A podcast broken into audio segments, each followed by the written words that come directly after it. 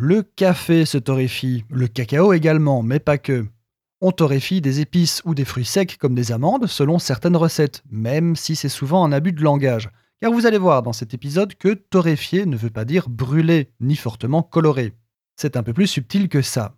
Aujourd'hui, qu'est-ce que la torréfaction? Lorsque vous colorez une pièce de bœuf, par exemple, vous assistez à une réaction chimique, la réaction de Maillard, qui va permettre de brunir la viande et la rendre plus savoureuse. Dans les grandes lignes, la torréfaction part du même principe de cuisson-coloration, sauf qu'on l'applique au produit dans sa globalité.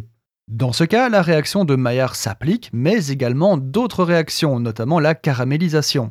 Si la notion de réaction de Maillard ne vous dit rien, nous en avons parlé dans les tout premiers épisodes de ce podcast. Je vous invite à aller les consulter.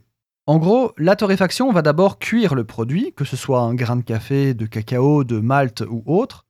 Le produit va colorer.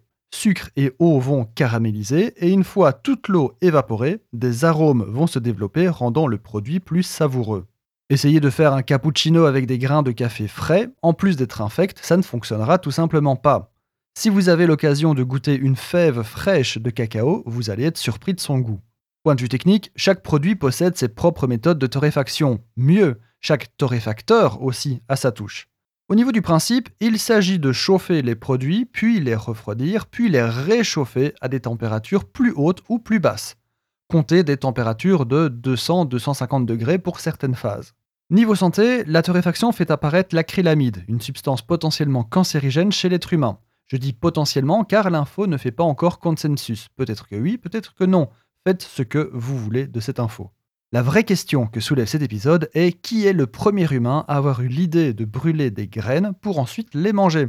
Avouez que c'est pas intuitif. C'est savoureux, mais pas intuitif.